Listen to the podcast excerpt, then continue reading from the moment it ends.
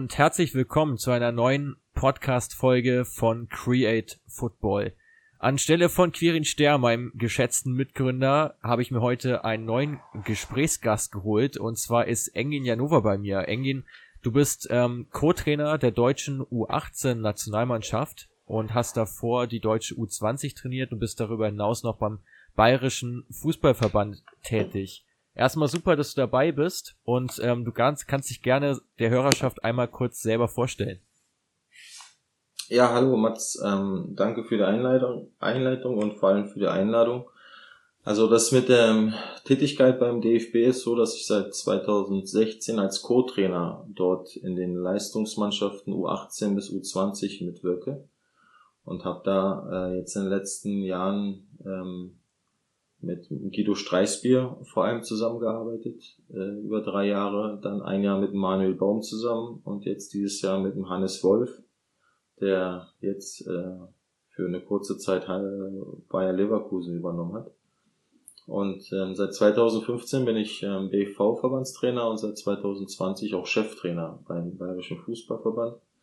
Und sonst habe ich davor eigentlich ähm, meine Zeit in Berlin äh, hau hauptsächlich beim ersten FC Union Berlin im Nachwuchsleistungszentrum verbracht und war dort auch äh, U19 und U23 Cheftrainer in den sechseinhalb Jahren.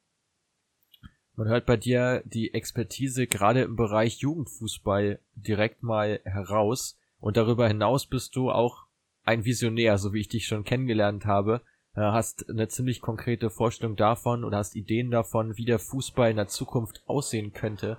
Und genau darüber wollen wir uns ja heute mal unterhalten. Wir haben dazu bei äh, Instagram eine Umfrage geschaltet, wo uns viele Leute auch ähm, Reak Reaktionen äh, geschickt haben auf die Frage, wie der Fußball in zehn Jahren aussehen könnte. Ähm, und vieles geht da natürlich auch in Richtung Technologie. Ähm, Engin, deine Vorstellung davon, wie der Fußball in zehn Jahren aussieht. Wie weit wird die Technologie voranschreiten und ja, in welche Entwicklung, ähm, welche Entwicklung könnte der Profifußball nehmen? Also ich maße mir jetzt natürlich nicht an, dass ich ein Fußballvisionär bin. Äh, natürlich mache ich mir Gedanken und äh, bin natürlich dann auch aufgrund äh, meiner Arbeit äh, schon sehr stark auch vernetzt mit vielen Einflüssen, ähm, was jetzt auch insbesondere äh, die Entwicklung des Fußballs betrifft. Da macht man sich natürlich auch Gedanken oder tauscht sich auch mit sehr ähm, guten Leuten dann auch ähm, dann aus, die sich auch ähm, dort äh, so, sagen wir mal, äh, ihre Gedanken dann machen.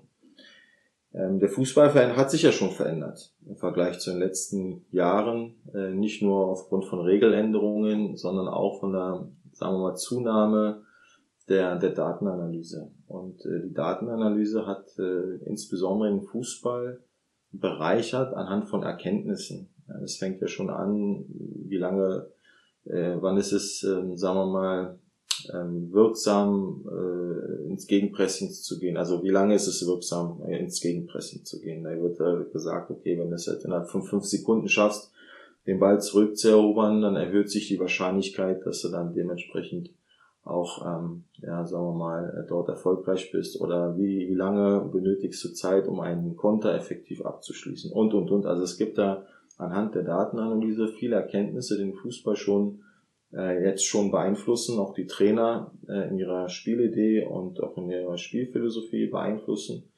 Und äh, wir stecken da noch in den Kinderschuhen. Also das heißt, ähm, erst äh, dieser Trend jetzt mit auch ähm, dem Einfluss der der, der Datenanalyse, was ja vorher nur reine Spielanalyse oder Spielbeobachtung war. Also vielleicht über Scouting mehr oder weniger abgedeckt, dass man sich so die subjektiven Eindrücke, ähm, man sagt ja da auch die qualitativen Daten äh, vom Gegner sich so ein bisschen dann ähm, angeschaut hat. Äh, wie spielen sie, was ist ähm, deren Offensivspiel, was machen sie in der Defensive, was machen sie bei den Standards, haben sie da irgendwelche äh, Varianten, äh, die sie immer wieder mit, mit reinbringen. Das waren ja so die ersten, sagen wir mal, Erkenntnisse, die du dann für deinen äh, Matchplan dann mit, mit übernommen hast und äh, dementsprechend du dir auch Gedanken gemacht hast, wie du selbst dann gegen den Gegner spielen kannst. Und äh, das Grundsätzliche geht ja immer wieder darum, dass du deine Erfolgswahrscheinlichkeit erhöhst. Ja, und äh, wenn das so als Ziel immer wieder ja, an diesem Ziel festgehalten wird, dann ähm, wird sich der Fußball dementsprechend auch anpassen und äh, da wird ähm, die Datenanalyse äh, sich noch weiterentwickeln. Also meine Vision, wenn du es so sagen kannst, ist, was ja schon teilweise ähm, stattfindet, ähm, wie die künstliche Intelligenz äh, mit ihren Algorithmen, mit ihren Programmen, dann mit dieser Datenanalyse dann schon ähm, ja, Simulationen beziehungsweise auch Handlungsempfehlungen dir geben kann, woran du dich dann orientieren kannst. Oder ähm, wo du sagst, okay, das ist ja alles nett, was der Computer sagt, und ähm, aber ich, ich bleibe dabei als Trainer und äh, entscheide trotzdem noch selbst. Und diese Entwicklung ist halt spannend. Absolut. Und du sprichst das Thema Daten und Datenscouting auch schon ein bisschen an, wo wir natürlich mit Create Football auch drin stecken. Ähm, bei uns haben auch viele Leute davon gesprochen, dass das Datenscouting mehr ein Thema wirkt, äh, dass es auch jetzt schon essentiell ist äh, und dass generell auch mehr Transfers auf dieser Basis geschehen werden. Ähm, du gehst jetzt sogar noch einen Schritt weiter und sagst, ähm, eine künstliche Intelligenz könnte ähm, massiven Einfluss auch auf das Geschäft des Trainers nehmen. Also nicht nur auf den Sportdirektor oder den Chef-Scout, sondern vor allem auch auf den, auf den Übungsleiter. Ähm, führ das doch gerne noch mal ein bisschen weiter aus, inwieweit ähm, ja, eine künstliche Intelligenz auf Basis von Daten ähm, Matchpläne erstellt oder vielleicht sogar Matchpläne umsetzen lässt. Ja, ich, der Trend geht ja dahin, und äh, das, das hast du ja auch ähm, ja, sehr gut angesprochen, ja, Datenscouting. Also das heißt, heutzutage ist es ja so, dass du nach einem Bundesligaspiel ja, bis zu 60 Seiten an, an, an Zahlen bekommst als Cheftrainer. So, und du guckst dir natürlich dann nicht alles an. Ja, du musst natürlich dann auch schon äh, dir die richtigen Fragen stellen. Also, welche Zahlen sind denn jetzt für mich wichtig? Ist denn jetzt ähm, die Laufleistung für mich wichtig? Ist die Intensität des Sprints wichtig? Ist der Ballbesitz äh, für mich wichtig? Ist jetzt die Passquote wichtig? Sind es die Torabschlüsse? Was auch immer. Ja, alles wird gezählt heute zum Fußball. Ja, das ist ja auch so ein bisschen aus dem amerikanischen, was rübergekommen ist. Und äh, wir können dann schon sagen, dass ähm, der amerikanische Sport uns zumindest mal den Trend ja, mitgibt, wie, wie die Zukunft des Fußballs auch sein kann. Ja, wir sehen ja zum Beispiel im American Football, ähm, das kann man wahrscheinlich besser als oder am besten als Grundlage äh, dafür nehmen, äh, dass da natürlich schon in den Trainerteams so Offensive Coordinator, äh, Defensive Coordinator, dann hast du einen Trainer für Special Teams und und und und dann hast du so viel, so einen großen Stab an, an Spezialisten, die natürlich den Cheftrainer dann irgendwo auch ähm, unterstützen. So, wenn wir das jetzt so ein bisschen bei uns sehen, ja, du hast jetzt einen Einwurftrainer, du hast bestimmt einen Standardtrainer. Äh, Liverpool hatte, glaube ich, ähm, soweit ich mich nicht täusche, schon einen Einwurftrainer und äh, jetzt gibt's äh, auch innerhalb äh, der, des Trainerteams Aufteilungen, dass du sagst, okay, du konzentrierst dich mal ein bisschen mehr um die Defensivstrategie und du kannst ja vielleicht mit den Stürmern etwas Besonderes machen, so Art Gruppentraining und sowas. Also diese, diesen Trend haben wir ja schon übernommen. Ja, den gibt's ja schon. Jetzt ist halt die Frage, was äh, ich mir und meine, ja, meine Trainerkollegen sich bestimmt irgendwann stellen, wo äh, wie, wie die Entwicklung dann halt mit, mit diesen Zahlen ähm, so weit geht, dass du ähm, das Spiel dann auch komplett anders siehst. Ja, ich will jetzt nicht sagen, das jetzt so ein Kampf zwischen äh, äh, Technologen oder innovativ Denkenden und Romantikern ist, sondern ganz im Gegenteil. Es geht darum, dass wir die, das Spiel für uns noch weiter spannend halten und dass wir diese, dass wir die gener zukünftigen Generationen ähm, nicht verlieren als, als, als ja, diejenigen, die dieses Spiel mehr oder weniger auch bis dahin jetzt äh, populär gemacht haben, weil sie es selbst gespielt haben und äh, und vor allem, weil sie es auch konsumiert haben, entweder vom Bildschirm oder live im Stadion. So, und der Kunde ist nochmal derjenige, der dieses Spiel liebt. Und jetzt ist halt die Frage, bei den ganzen Analysen, die jetzt drumherum gemacht werden, ob der Fußball sich da nicht irgendwann mal weganalysiert. Ja, weil einfach äh, die jetzigen Tendenzen es so aufzeigen, dass die Fußball, die großen Fußballvereine sich natürlich dann auch als Wirtschaftsunternehmen entwickeln. Ja, das sind ja keine, sagen wir mal, einfachen Vereine, die dann, ähm, sagen wir, nur über Mitglieder oder sich definieren oder rein über ihre Geschichte, ähm, sondern es sind ja schon richtige, äh, ja, wirtschaftlich denkende Unternehmen, die auch ähm, Investoren haben, die dann natürlich viel auf Profit dann auch aus sind und auch die Wirtschaftlichkeit des Vereins dann irgendwo auch kontrollieren. Und wenn das dann nebenbei auch noch eine gewisse Wichtigkeit ähm, hat, dann wird natürlich immer auch geguckt, welche Entscheidung, also welche menschliche Entscheidung birgt dann auch ein gewisses Risiko. Äh, ich gebe mir jetzt ganz einfaches Beispiel. Äh, wenn es halt nicht läuft äh, und du hast das Gefühl als Trainer, du musst was verändern, ja, dann machst du ja heutzutage schon Wenn-Dann-Strategien, um halt für diesen Moment vorbereitet zu sein. So, aber dann hast du natürlich so gewisse Momente, wo du dann sagst, okay, ich habe jetzt einen normalerweise einen richtig guten Spieler, der auch für besondere Momente dann auch ähm, ja, da sein kann, weil er vielleicht einen, einen Standard richtig reinbringen kann, also einen Eckball oder auch mal einen äh, Strafstoß oder auch einen Freistoß direkt verwandeln kann oder auch einen besonderen Pass spielen kann, aber du siehst, er ist vielleicht ein bisschen müde und dein Bauchgefühl sagt, ah, lass ihn drinnen, der ist auch vielleicht für den richtigen Moment noch da, für den nötigen Pass. Aber auf der anderen Seite sagen dir die Zahlen, wechsel ihn aus, wenn du zurückliegst. Ja, sei da nicht so emotional, sondern sei rational und wechsel ihn aus. So, und das ist halt genau diese, diese Geschichte, äh, die das Ganze jetzt spannend macht. Ja, da hat der Trainer noch, sagen wir mal, eine Chance, auf, sich auf sein Bauchgefühl zu verlassen auf Intuition oder auf sein Gespür?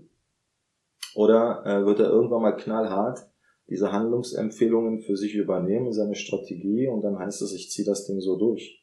Und diese Trends haben wir ja schon. Ja, das ist ja jetzt nichts, äh, was jetzt in den nächsten zehn Jahren passiert. Die Frage ist es, die Frage ist für mich, äh, äh wird es jetzt Überhand gewinnen?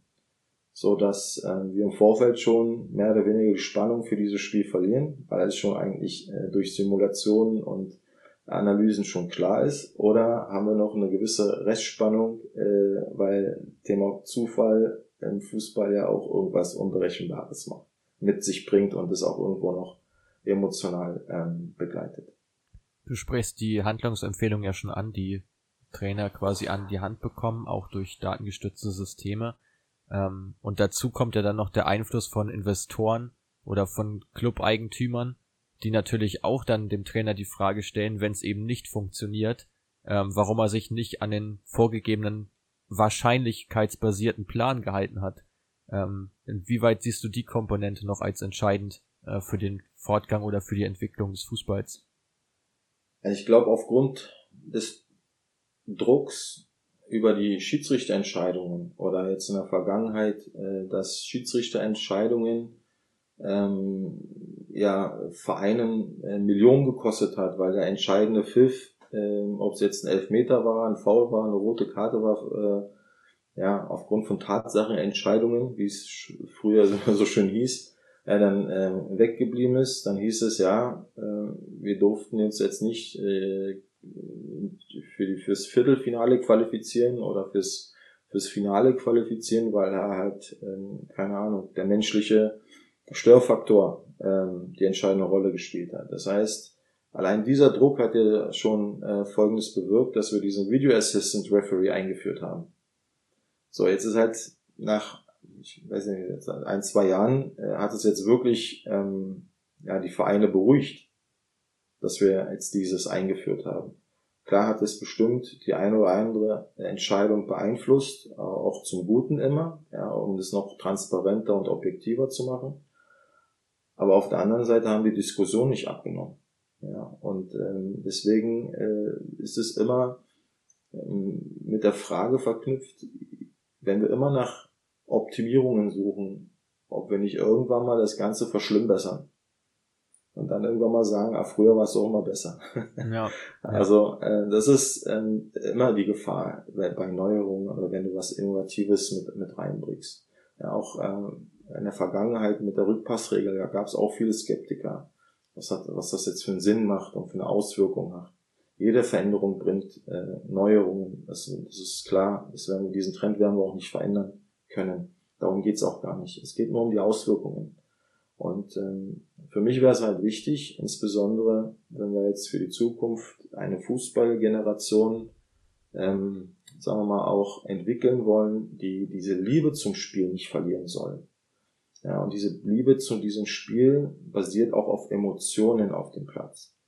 Und wenn wir diese emotional, äh, Emotionen irgendwann mal wegrationalisieren, dann ähm, wird es vielleicht schwer, ähm, ja, dieses Spiel auch so populär irgendwo noch zu halten. Es sei denn, wir ziehen uns zu diesem äh, zu diesen Sportlern oder zu diesen Kunden, die das dementsprechend auch so ähm, konsumieren wollen oder den Fußball auch so sehen. Aber äh, ich halte das dementsprechend äh, schon für diskussionswürdig für die Zukunft, wie wir vor allem diese intelligenten Programme, diese Algorithmen, also wenn wir jetzt als künstliche Intelligenz äh, das Ganze mal so zusammenfassen können, äh, inwiefern wie wir das äh, zulassen ja, oder ob wir das dann regulieren und sagen, okay, bis dahin nutzen wir das, weil es halt uns dient und auch nützlich ist, um das Spiel attraktiver zu machen. Ähm, aber im Endeffekt soll es irgendwo noch äh, menschlich gesteuert sein und vor allem auch menschlich bleiben, weil gerade dieses, diese Fehler auf dem Platz, die müssen ja passieren. Und das macht ja den Sport auch ähm, oder den Fußball auch so attraktiv. Absolut. Also du sprichst jetzt schon ganz viele Punkte an, die wir auch als Fragen oder als Reaktionen bekommen haben. Äh, eine davon ist auch, dass es ähm, von P. Torfer ähm, keine Emotionen aufgrund von elektronischen Hilfsmitteln. Dazu weitere unnötige Wettbewerbe. Ähm, daran anknüpfend wird der Fußball aus einer Zweiklassengesellschaft bestehen in Zukunft. Denkst du, dass sich das dahin entwickelt, dass die Schere von den sogenannten Super League Clubs, falls es jemals zu dieser Liga kommen wird, und den normalen, in Anführungsstrichen, vielleicht auch Traditionsclub, dass die Kluft dort noch viel, viel größer wird? Das ist möglich. Ähm, das kann passieren, je nachdem, welchen Weg auch die großen Vereine ähm, äh, für sich sehen, welches Potenzial sie auch sehen. Ja, man sieht ähm, in vielen, vielen Nationalwettbewerben, äh, dass ja, die, die mit das meiste Budget haben, dann auch den Meister unter sich ausmachen. Ja, dass es eigentlich ähm, ja, fast keinen Überraschungsmeister mehr gibt, äh, weil einfach Geld heutzutage schon äh, sehr, sehr wichtig äh, geworden ist, insbesondere bei der Kaderbildung. Und ähm, deswegen wird die Kluft, oder das sehen wir ja auch jetzt ähm, in der Champions League, dass die Vereine, die regelmäßig dort jetzt teilgenommen haben und auch eine gewisse wirtschaftliche äh, Größe gewonnen haben, dass sie halt ähm, ja, eine regelmäßige Teilnahme haben und sie sich dementsprechend auch regelmäßig zumindest bis ins Achtelfinale und auch so qualifizieren können. Wie gesagt, ab und zu gibt's mal einen statistischen Ausreißer, aber grundsätzlich sind es immer die gleichen Vereine. Und ähm, diese quasi zwei Klassengesellschaft haben wir eigentlich schon. Ja, die Frage ist dann halt nur, wenn ähm, sich das dementsprechend mit, mit diesen Analysemöglichkeiten noch, noch zusätzlich professionalisiert und der Sport dann irgendwann mal für den einfachen Betrachter auch zu kompliziert wird, ist es dann die Chance für den Amateurfußball, dass dann ja äh, der einfache Betrachter, der einfache Konsument dann sagt, okay, ich gehe doch lieber mal in die Bezirksliga, kaufe mir dann meine äh, Wurst und äh, trinke nebenbei vielleicht noch ein alkoholfreies Getränk und ähm, lass mich einfach mal vom, vom Zufall berieseln, weil ich weiß jetzt nicht, welche Wettquote da, äh, da vielleicht vorhanden ist. Ich kenne den Favoriten nicht. Ich sehe aber, dass Mannschaft Blau vielleicht einen guten, schnellen Stürmer hat, aber am Ende gewinnt vielleicht doch Mannschaft Rot, weil sie vielleicht als Kollektiv äh, besser funktioniert. Was auch immer. Oder du bist halt für den Moment irgendwie ähm, äh, überrascht, dass einer dann vielleicht in den entscheidenden Moment dann doch wegrutscht oder drei wegrutschen und auf einmal schießt er ins leere Tor, wie auch immer. Also diese Momente hast du vielleicht im Amateurfußball mehr als heutzutage im Profifußball, ähm, zu, die, die man im Profifußball dann dementsprechend sehen kann. Aber ähm, was ich, wie gesagt, nochmal betonen möchte, ist, ähm, dass wir diese Emotionalität im Spiel uns nicht kaputt machen dürfen, weil insbesondere für die nachkommenden Generationen ist es wichtig, dass sie diese Liebe zum, zum Spiel nicht verlieren. Und äh, deswegen müssen wir irgendwo noch einfach halten. Ähm, über die nachkommenden Generationen wollen wir auch gleich nochmal kurz zu sprechen kommen. Ähm, trotzdem würde ich hier gerne nochmal eine Meinung einstreuen, die auch Richtung ähm, Transferpolitik abzielt. Und zwar besteht hier die Meinung von, von Jakob, dass wahrscheinlich die Ablösen für Ü26 Spieler, also Spieler über 26 Jahren, stark sinken und für unter 22-jährige Spieler nochmals steigen. Würdest du da mitgehen, dass dieser Jugendtrend im Fußball hinsichtlich auch ihres ja, Wachstumsentwicklungspotenzials ähm, eine noch größere Bedeutung bekommt? Natürlich, also das sehen wir heute, heute schon. Also Thema, ähm, dass die jungen Spieler, jetzt nehmen wir mal Musiala äh, oder äh, Wirtz, die jetzt die Aufmerksamkeit genießen oder äh, Koko von äh, Dortmund äh, als noch 16 bzw. 17-Jähriger, glaube ich. Ja, das sind, das sind keine Zufälle. Ja. Das Thema Potenzial äh, wird sich dementsprechend auch ähm, widerspiegeln im Marktwert. Und ähm, weil da noch diese, ja, diese, diese Entwicklungsneugier, sage ich jetzt mal, noch mit drin steckt. Ja. Du kannst es nicht äh, ganz klar voraussehen, aber du siehst einen Trend und es ist halt wichtig oder wichtiger geworden, dass du halt diesem Trend ähm, oder beziehungsweise diesem Weg, diesem Entwicklungsweg dann eine gewisse Bedeutung schenkst. Ja? Bei 26., 27-Jährigen ist es so, da wird jetzt vielleicht keine große Überraschung passieren, ja? weil du schon eine gewisse Erfahrungswerte über den hast und den dann besser äh, dann einschätzen kannst. Und deswegen ist sein Potenzial dann halt dementsprechend auch ähm, etwas, etwas geringer äh, zu betrachten als vielleicht bei jüngeren Spielern. Also dem, dem würde ich schon zustimmen dass dort sich äh, insbesondere bei, bei jungen Spielern die, die Marktwerte äh, sich zu deren Gunsten natürlich verändern. Aber auf der anderen Seite müssen wir die psychologische Seite auch betrachten. Was macht denn diese Erwartungshaltung auch mit dem Spieler, mit so einem jungen Spieler, wenn so viel Geld im Raum steht und so viel so eine große Erwartungshaltung auch dann drin ist. Also das heißt, der muss auch eine gewisse Stabilität in seiner in seinem mentalen Bereich haben, weil ähm, sonst wird's halt gefährlich. Ich finde, ähm, das sieht man jetzt ja auch schon ganz gut bei den Zugängen, die die AS Monaco äh, zeitweise gemacht hat, die ja auch einige Spieler ähm, geholt haben, wie jetzt äh, Pietro Pellegri, ähm, damals ja glaube ich für ähm, ja über 20 Millionen aus Genua gekommen. Als als 16-Jähriger, ist inzwischen 20 ähm, hat jetzt auch nicht unbedingt bislang die Erwartungen so erfüllt, wie man sich das vorgestellt hat, aber man, was erwartet man auch, wenn man im Prinzip einen, ja, fast schon Jugendlichen für so unfassbar viel Geld aus seinem Umfeld reißt, in Neues reinsteckt und dann erwartet, dass der Spieler in spätestens zwei Jahren im Prinzip das Doppelte wert ist. Also es ist natürlich auch eine, ein gewaltiger Rucksack, den man da den Spielern aufbürdet. Und ich habe auch so ein bisschen, die, sehe auch so ein bisschen die Gefahr, dass sich das eigentlich noch weiter zuspitzt ähm, und dass im Prinzip dadurch ja noch mehr Geld auch drin ist für die jungen Spieler und dass man als junger Spieler dann auch schon schnell satt ist, so dass man im Prinzip nur darauf hinarbeitet, den ersten großen Vertrag zu unterschreiben. Und wenn das geschafft ist, ist im Prinzip auch das Ziel erreicht, weil man dadurch schon ja im Prinzip ausgesorgt hat und jetzt auch nicht die größten sportlichen Ambitionen hegt, sondern vielmehr die finanziellen Aspekte noch weiter im Vordergrund stehen.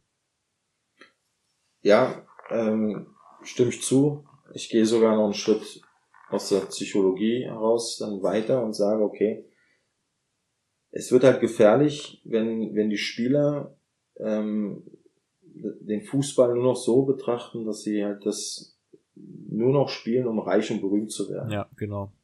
Und äh, wenn das ihr, ja, ihr einziger Antrieb ist, ähm, dann, dann ist es eine schwierige, sagen wir mal, Situation, um um das dann auch dementsprechend langfristig äh, durchzuziehen. Also wenn du jetzt äh, viele Biografien liest, egal von welchen Spitzensportler, äh, das warum sie es so durchgezogen haben oder warum sie mit 30 oder mit 35 immer noch entweder Tennis spielen oder Fußball spielen, das ist einfach die Liebe zu diesem Spiel. Also das kannst du mit Geld teilweise gar nicht ähm, äh, bezahlen oder auf, ähm, sagen wir mal als, als, als, als Motivationsgrundlage sehen. Klar wollen sie auch eine gewisse Anerkennung und Wertschätzung vielleicht haben, aber das ist nicht alles immer nur ähm, äh, monetär zu sehen, sondern es, es, es geht dann teilweise um eine Legacy, wie man so schön sagt. Also, dass sie sich irgendwo vielleicht auch unsterblich macht. Aber das ist dieses Warum, diese Sinnhaftigkeit ihres Tuns äh, ist dann meistens vielleicht doch ein bisschen höher als ihre eigene äh, um nur ihr eigenes Ego zu befriedigen. Ja, was natürlich auch wichtig ist bei Spitzensportlern, ähm, aber ich finde, die Sinnhaftigkeit ihres Tuns ähm, liegt dann in anderen Bereichen, als nur jetzt mit Fußball Geld zu verdienen oder halt berühmt zu werden. Und ähm, ich finde, um jetzt nochmal äh, mit, auch mit jungen Spielern und Entwicklungspotenzial und wie sich das dementsprechend dann auch auf dem Marktwert widerspiegelt. Also für mich ist es halt wichtig, äh, nochmal klar zu betonen, aktuell ist es immer noch so, dass wir viele Entscheidungen auf Management-Ebene sehr stark von Emotionen geprägt ist. Das sieht man sehr oft bei Trainerentlassungen. Ähm, und äh, wir wissen, dass allein die Wahrscheinlichkeit, dass eine Trainerentlassung zu einer ja, oder andersherum gesagt, die Zahlen sagen, dass sich eine Trainerentlassung normalerweise nicht lohnt. Ja, man erhofft sich natürlich einen psychologischen Kick, beziehungsweise ähm, der Druck aus dem Umfeld wird dann auf die Entscheider so groß, dass sie dann äh, gezwungen, sich gezwungen fühlen, dann irgendwo zu handeln. Ja, und diese Handlung äh, zeigt sich meistens dann bei der, bei der Trainerentlassung. Und äh, vielleicht kann dann irgendwann mal äh, die Datenanalyse beziehungsweise ähm, ja auch ja, dieser, dieser Trend, ähm, Datenscouting, wie du es auch genannt hast, dazu führen, dass wir eine gute Balance finden zwischen emotionaler Entscheidung und rationaler Entscheidung. Und dass wir uns einfach da vielleicht auch ähm, in unseren Entscheidungsprozessen besser reflektieren können, um dem Ganzen doch gerechter zu werden. Das fängt ja schon bei der Mannschaftsausstellung an. Ähm, und ich sage immer wieder, äh, wenn du jetzt allein die Rolle des Trainers dir mal anschaust teilweise, äh, und das mal in so ein politisches System vielleicht äh, projizieren könntest, wenn einer über Taktik, Aufstellung ähm, entscheidet, äh, wie würde das dann in einer Gesellschaft sein, in einer politischen Gesellschaft, wenn einer über alles entscheidet, dann würden wir nicht mehr von Demokratie sprechen, glaube ich. Aber so ist teilweise der Fußball immer noch angesetzt, dass einer viele Entscheidungen treffen muss. Äh, und das macht die Aufgabe für den Trainer oder für einen Manager auch nicht einfach. Absolut. Lass uns nochmal beim äh, Jugendfußball bleiben. Äh, und zwar haben wir die Frage bekommen von den Soccer Dudes. Wird der Jugendfußball auch in zehn Jahren betroffen sein von der Corona-Pandemie? Engin, gerne mal deine Einschätzung dazu. Also ich glaube, äh, wir müssen lernen, damit umzugehen. Ich glaube nicht, dass wir äh, Corona aus so, so einem Leben äh, wegdenken können. Ähnliches wie es wie es mit andere, anderen Krankheiten ist. Ähm, die wird die wird's immer geben. Die Frage ist nur, wie wir uns ähm, ja, weiterentwickeln, so dass es dann erstens nicht lebensgefährlich ist für, für die Bevölkerung. Also das heißt, die, der medizinische Fortschritt, ähm, die Impfmöglichkeiten äh, werden dann wahrscheinlich das Ganze dann halt äh, für uns ähm, ja, vielleicht äh, lebenswerter machen als, als die aktuelle Situation. Aber äh, wir müssen damit, wir müssen lernen, äh, dass, dass das eigentlich äh, nicht wegzudenken ist jetzt in Zukunft. Also auch in zehn Jahren wird es Corona geben. Ja, die Frage ist halt nur, äh, wie wir damit umgehen werden. Okay. Auf jeden Fall da schon mal ein guter Take. Ähm, dann wollen wir jetzt nochmal so ein bisschen zwei Themen streifen. Das ist zum einen dieser Blick über die deutschen Landesgrenzen hinaus, welche Nation wird deiner Meinung nach in zehn Jahren prägend sein? Also wir hatten jetzt die Ära der Spanier, würde ich sagen, mit ihrem sogenannten Tiki-Taka-Fußball, sehr beibesitzorientierten Fußball. Jetzt im Moment sind es die Franzosen, die, glaube ich, ähm, unbestritten da das Maß der Dinge sind, wo auch extrem viele Talente momentan hervordringen.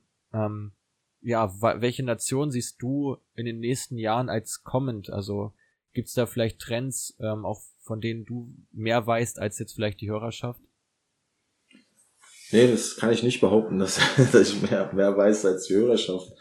Äh, ich maße es mir auch nicht an, dass ich jetzt ähm, eine Glaskugel habe und da reinschaue und da mir etwas äh, zugesprochen wird, sondern ich kann nur aus strategischer Sicht ähm, mir Folgendes vielleicht zusammenstellen. Du weißt ja, wenn du eine Strategie aufbaust, dann gibt es drei Bausteine, wie zum Beispiel Geografie, also der Ort, dann ähm, in welcher Zeit wir leben, also sprich jetzt unser Zeitalter und dann halt auch die Stärke, die, die du halt in deinem Sport hast. Und du hast halt ähm, führende äh, Sportnationen, auch in Europa, die, ähm, sagen wir, über Jahre hinweg äh, alles dominiert haben, immer mal im Wechseln. Also so gesehen ist Deutschland schon äh, mit, mit vier Weltmeisterschaften ähm, ja, ein, ein, ein Top-Fußballland, ja, und woran sich auch viele orientieren. Und wenn du jetzt, sagen wir mal, die Population im Verhältnis setzt, ähm, kannst du schon sagen, dass wir auch in zehn Jahren, sagen wir mal, eine ordentliche äh, Fußballmannschaft auf die Beine stellen werden. Ja, die wird äh, wahrscheinlich vielleicht ein bisschen bunter sein, weil ähm, das Thema Migration äh, ist ja dann dementsprechend auch, ähm, sieht man jetzt auch schon, äh, wenn man so die A-Nationalmannschaft betrachtet, dass das schon, ähm, ja, dass, dass wir Nationalspieler haben wie Ilkay Gündogan oder auch ähm, äh, Serge Gnabry oder Leroy Sané, die natürlich ähm, Migrationshintergrund mitbringen. Und äh, das war ja auch, sagen wir mal, äh, bei den Franzosen 2018 zu sehen, dass sie natürlich da auch ähm, äh, viele, viele Franzosen äh, in ihren Heimaten einen Migrationshintergrund mitbringen. Also das ist auf jeden Fall ein Potenzial. Das darf man nicht vergessen. Aber es, äh, das Potenzial für mich ist dann auch ähm, die demografischen äh, Daten. Das heißt, du hast insbesondere im südlichen Raum Europas oder auch vielleicht äh, im etwas südöstlichen Raum Europas ähm, eine sehr starke junge Generation. Also jetzt, weil ich auch türkische Wurzeln habe, kann ich nur sagen, also 50 Prozent der Bevölkerung ähm, in der Türkei ist äh, unter 35. Also das ist ein wahres, ein Riesenpotenzial, was die haben an jungen Menschen. Also auch jetzt, wenn man sieht, wie die türkische Nationalmannschaft äh, sich zur Euro qualifiziert hat, dass viele jetzt auch in Europa spielen. Ozan Kabak ist ja zum Beispiel auch aus, aus der Türkei nach Deutschland gekommen und gibt sehr, sehr viele Jungs, die dann auch in, in Europa dann, jetzt sagen wir mal, spielen. Äh, das ist jetzt für mich ähm, auch so ein Signal, wo ich sage, okay, oder ein Zeichen dafür zu sagen, eine junge Population, ein Land, äh, welches den Fußball bzw. den Sport auch stark unterstützt, die werden dementsprechend auch in den zehn oder in der Zukunft, in den zehn Jahren, 15 Jahren auch ein Wörtchen mitreden. Extrem interessant von dir, der, den Ansatz mal zu wählen. Also hätte ich jetzt eigentlich nicht vermutet, weil normalerweise denkt man bei der Frage auch immer so ein bisschen Richtung China, ähm, weil sich da ja auch viel getan hat, die auch viel versuchen im Fußball Fuß zu fassen. Dann gibt's ja noch die, das, also im Prinzip Russland, ähm, die so ein bisschen das Problem haben, dass einfach viel zu viele Spieler im eigenen Land äh, permanent spielen und sich nicht in den Top-Ligen beweisen. Wird jetzt auch so langsam mehr, wenn man da Richtung Miranchuk vielleicht mal schaut oder auch Golovin. Aber ähm, ja, Türkei, die du da ansprichst, würde ich auf jeden Fall auch mitgehen. Man hat ja mit Zuyinci auch noch einen Spieler, der in, in, bei Leicester eine ziemlich gute Rolle spielt. Burak Yilmaz schon ein bisschen älter, ähm, spielt für Lille. Yusuf Yachizi auch eine super Rolle in Lille. Also auf jeden Fall ein guter Take, ähm, da mal auf die, auf die Türkei vielleicht einen Blick zu werfen. Ja, ähm, letzte Nein, Sache. Nur, nur ganz ja, kurz, gerne. Mats. Also mir war es jetzt, äh, oder mir lag es jetzt nicht daran zu sagen, äh, ich nehme jetzt die Türkei als Beispiel, sondern das war jetzt nur ein Modell. Also alle Länder, die jetzt eine junge Population haben, egal ob es jetzt ähm, in, in Afrika ist oder in Lateinamerika ist oder so, die junge Population ist da halt wichtig. So, ähm, und äh, da hast du, sagen wir, auch in, in Spanien, in, in, in Portugal oder auch in Italien im Vergleich vielleicht zu nordeuropäischen Ländern eine andere Geburtenrate. Ja, das wollte ich mal so einen Vergleich setzen. Weil die jungen Menschen spielen das ja im Endeffekt. Ja, ja also 60, 60, 70-Jährige spielen das nicht mehr. So, deswegen brauchst du halt junge Menschen, die, ähm, sagen wir auch, eine gewisse Affinität zu diesem Sport bringen. Ich habe China jetzt für mich persönlich ähm, nicht in den Vordergrund gespielt, gerade von der Population her, von der wirtschaftlichen Stärke her, äh, könnten sie das natürlich stemmen, aber sie haben diese Fußballkultur auch nicht. Ja, das haben sie ja nicht entwickelt. Sie versuchen es, ob es jetzt für die kommenden zehn Jahre reichen wird, äh, weiß ich nicht, aber ähm, das, äh, da, das sind sie, glaube ich, 100 Jahre zu spät. Genau. Nee, also ich habe jetzt ja die demografischen Daten auch nicht gerade vorliegen, aber äh, wer Lust hat, kann sich das bestimmt mal zu Gemüte führen, welche Nationen da vielleicht mehr in Frage kommen aufgrund ihrer ja, jungen Population. Ich möchte gerne mit einer äh, Aussage schließen, die uns ähm, zugespielt wurde, die ein bisschen ausführlicher ist. Ähm, und deswegen äh, will ich dir mal so, so halb mal vortragen und dann nochmal deine Meinung zu dem Thema einholen, bevor wir die Folge hier äh, schließen. Also der, der Niki schreibt uns, ähm, dass, dass er weiß, dass viele das Vorbild Super League nach Vorbild der NFL eher negativ sehen. Man müsste sich damit abfinden, dass falls die Topclubs sich vom Rest abkapseln, die nationalen Ligen nur noch Ausbildungsvereine sind. Ich finde aber, dass das sowieso schon immer mehr der Fall ist. Gerade ich als VfB Stuttgart-Fan habe durchaus Spaß daran, die Entwicklung der jungen Mannschaft zu verfolgen, auch wenn später die besten Spieler wechseln. Wenn man das System insgesamt gut ausbalanciert, könnten auch die nationalen Ligen profitieren und eventuell gäbe es sogar eine neue, in Anführungsstrichen, Champions League. Engin, nochmal ein paar Worte zur Super League, wenn sie denn kommt, was für Auswirkungen sie mit sich bringt ähm, und ob du es auch vielleicht sogar als Chance siehst für Traditionsvereine, diesen Ausbildungsweg zu wählen. Ja, natürlich ist es eine Chance, ähm, weil man sieht ja jetzt auch in, in, in dieser Zeit, äh, in dieser Corona-Pandemie, dass viele Vereine auch aufgrund von fehlenden Einnahmen gewissermaßen auch um, umdenken müssen, vielleicht sogar mehr in die eigene Jugend investieren müssen, um dann halt vielleicht auch ein bisschen mehr ähm, an, an Transferkosten zu sparen. Ja, und äh, dementsprechend auch vielleicht ja, über die eigene Nachwuchsabteilung dann Spieler heranzuführen, die sie dann halt wieder für mehr Geld ähm, verkaufen können, um da wieder wirtschaftlich ähm, sich besser aufzustellen. Also ich denke schon, dass viele Vereine diesen Trend vielleicht sogar gezwungenermaßen gehen müssen, weil es nicht anders ähm, möglich ist. Zum Thema äh, Super League, ich weiß nicht, ob es aus meiner Sicht so sein wird wie, wie die NFL, auch, auch auf Europa äh, gesehen. Ich gehe sogar einen Schritt weiter. Die wahre Expansion, die man hat, die findet nicht in Europa statt. Weil da hast du schon die Champions League. Für, ich glaube eher, das muss, ähm, es geht sogar noch einen Schritt weiter Richtung globale Vermarktung. Und ähm, die globale Vermarktung, Vermarktung äh, der, der Supervereine in Europa wird dafür sorgen, dass sie noch mehr äh, sagen wir mal, äh, Märkte für sich gewinnen und dementsprechend noch mehr Geld verdienen können. Also siehst ja schon, dass ähm, Trainingslager in der Saisonvorbereitung, entweder Wintertrainingslager oder Sommertrainingslager teilweise in China schon stattfindet oder in den USA stattfindet, um dort ähm, ja dem Fan äh, die Mannschaft auch mal äh, live präsentieren zu können. Also äh, ich sage jetzt nur mal eine Größe, wenn wir sagen, okay, Bayern München hat jetzt in, in Deutschland, ich kann jetzt die Zahl nicht sagen, aber ich sage jetzt mal 20 Millionen Fans oder Sympathisanten, dann brauchst du jetzt nur mal vielleicht nach China gehen, da hast du vielleicht ja, 50 Millionen oder 100 Millionen, die sagen, ja, Bayern München ist klasse.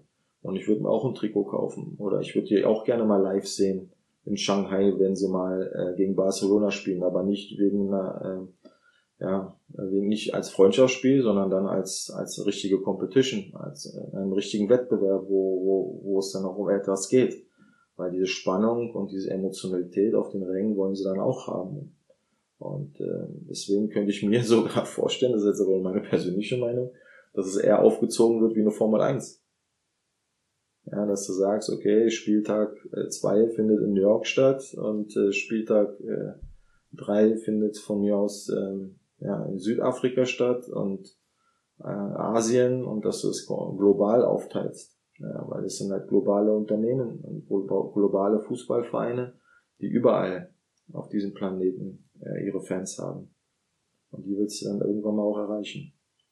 Ja, durchaus möglich. Meine entsprechende Überlegung gab es ja auch schon, einzelne Spiele mal auf einem anderen Kontinent auszutragen. Teilweise wurde es ja auch schon beim Supercup in einigen Ländern, glaube ich, auch gemacht, soweit ich weiß. Ja. Ähm, das ist ja so ein bisschen der, der Startpunkt, von dem man da ausgehen kann. Ja, halte ich für gar nicht so unrealistisch, auch nochmal ein interessanter Input von deiner Seite aus. Ähm, ja, würde sagen, wir kommen damit jetzt auch so zum, zum Ende der Folge, dass wir es nicht zu lang werden lassen. Für alle die, die jetzt schon mal so ein paar Ideen entwickelt haben, wie der Fußball denn in Zukunft aussehen könnte. Äh, und das ist natürlich auch, und es wird ja momentan einfach viel so in diese Schiene geschoben, dass der Fußball dadurch eben, wie wir es auch schon ein bisschen thematisiert haben, an Emotionen verliert, an Attraktivität verliert, dass viele Traditionsvereine weiter noch aussterben werden sozusagen oder zumindest nicht mehr die Rolle spielen, die ihnen mal zugedacht war. Nichtsdestotrotz gibt's ja auch einige Punkte, die einfach optimiert werden können, sei es jetzt in der Effizienz ähm, von Transferentscheidungen, von Matchplänen ähm, oder eben auch aus wirtschaftlicher Sicht tatsächlich ähm, gibt es da, glaube ich, einige Potenziale, die man da auch nicht unterschlagen sollte äh, und die auch durchaus als Chance für Fans äh, betrachtet werden können. Weil zum Beispiel können ja auch, das haben wir jetzt noch nicht genannt, aber es könnten ja auch die nationalen Ligen davon profitieren, wenn jetzt beispielsweise Bayern und Dortmund, vielleicht noch Leipzig ähm, in dieser ja, Super League aktiv sind, dass dadurch natürlich auch die Bundesliga wieder enorm an Spannung gewinnt, weil dann erstmal nicht klar ist, äh, wer Meister wird, weil dann erstmal mehrere, wie gesagt, Fokus natürlich auf das Wort erstmal, mehrere Teams in Frage kommen, ähm, die sich dort dann eben in Pole Position bringen können und dadurch ja auch die Karten ein Stück weit neu gemischt werden. Ich kann mir vorstellen, dass auch das vielleicht noch ein Faktor sein kann, um den Fußball ähm, auch wieder in eine Richtung zu bekommen, wo er einfach von dieser Spannung lebt, ähm, wo man eben nicht genau weiß, wie das Spiel wohl ausgehen wird. Und das ist ja auch so der Startpunkt, von dem du angesetzt hast vorhin, äh, zu Beginn, dass du auch die Wettquoten da angeführt hast und man schon im Prinzip so leicht absehen kann, welche Mannschaft wohl ja das Rennen macht. Ja, genau. Ähm, also um das so mit der mit der Superliga und mit den Möglichkeiten für andere Vereine nochmal ähm, aus meiner Sicht nochmal zu präzisieren. Also ähm, du hast ja jetzt heutzutage schon Trends, dass viele Top-Vereine auch Farmmannschaften haben. Äh, die sich dann, sagen wir mal, auch ähm, so Mannschaften aufbauen, wo sie ihre ja, Talente dann parken und denen dann dementsprechend Spielpraxis geben. Also ich sag jetzt mal ähm, Red Bull Salzburg und FC Liefering. Ja, das ist ja zum Beispiel so ein so, so eine Kooperation und das wird dann in Zukunft dann zunehmen. Ja, und dann wirst du natürlich vielleicht im nationalen Wettbewerb dann auch ähm, eher vielleicht ja deine zweite Mannschaft spielen lassen. Äh, ich, in Spanien ist es ja so, dass die dass die zweiten Mannschaften bis in die zweite Liga also äh, aufsteigen dürfen. Ja, und äh, wenn dann sich die Top-Mannschaften vielleicht dann aus dem nationalen Wettbewerb irgendwie dann verabschieden äh, oder zumindest mal sagen, okay, meine Top-Spieler spielen halt nur in diesen äh, besonderen Wettbewerben, weil diese diese Kritik mit den äh, bis zu 80 Spielen im Jahr, äh, die hörst du ja schon äh, enorm jetzt auch aus ähm, Clubkreisen oder Trainerkreisen, was das Thema Belastungssteuerung be betrifft. So, und du willst ja eigentlich, dass äh, ja deine, deine besonderen Spieler äh, auch fit bleiben. Du hast ja ein Interesse, dass sie eigentlich dementsprechend auch regelmäßig spielen, weil der Zuschauer möchte auch, dass dieser besondere Spieler spielt.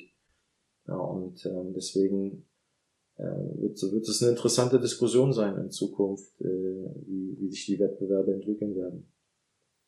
Absolut. Und eine interessante Diskussion war es auch mit dir. Vielen Dank, Engin, dass du hier mit dabei warst und mal deine Ideen mit der Hörerschaft von uns geteilt hast. Ähm, hat mir persönlich sehr viel Spaß gemacht, mit dir zu, zu sprechen und ja, die Abschlussworte gehören jetzt nochmal dir. Ja, Mats, auch ähm, danke, hat mir auch sehr viel Spaß gemacht. Ähm, wie gesagt, man sollte nicht alles auf die Goldwaage legen, was wir heute vielleicht äh, besprochen haben, aber äh, es ist schon lohnenswert, wenn wir uns einfach mal Gedanken machen, äh, in welche Richtung wir uns dann weiterentwickeln. Ja, weil gerade diese Frage, wohin gehen wir, hat ja die Menschheit schon immer beschäftigt. Und wenn man sich da zumindest mal ein bisschen Gedanken macht, dann kann es ja nicht verkehrt sein. Alles klar. Vielen Dank und bis zur nächsten Mal. Dankeschön.